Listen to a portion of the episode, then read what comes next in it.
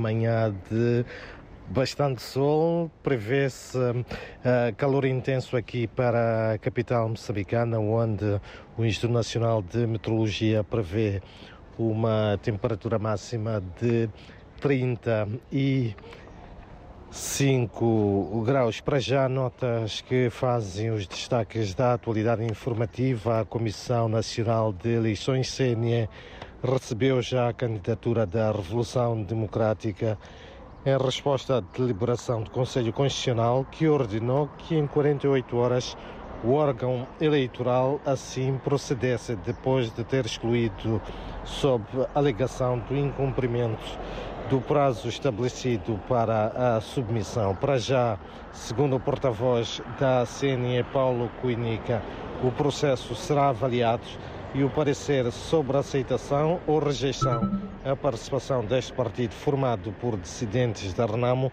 às eleições autárquicas de 11 de outubro será tornado público. Por outro lado, a morosidade dos processos nos tribunais associado à corrupção são apontados como sendo as principais barreiras à justiça em Moçambique. A posição é da Presidente do Conselho Constitucional de Moçambique, Lúcia Ribeiro.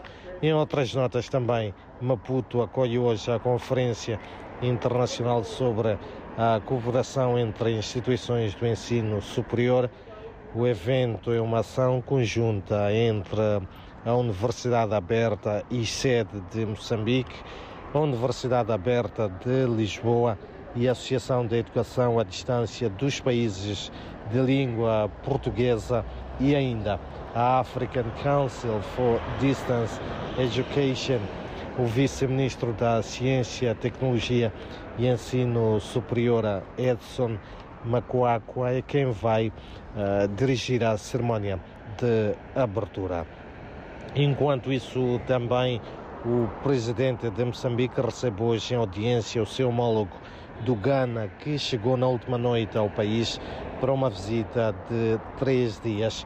No encontro entre Nana Akufo-Addo e Felipe News serão partilhadas informações sobre a situação política, económica e social nos dois países, na região, no continente e no mundo. A visita do presidente ganês acontece no âmbito do reforço da cooperação bilateral.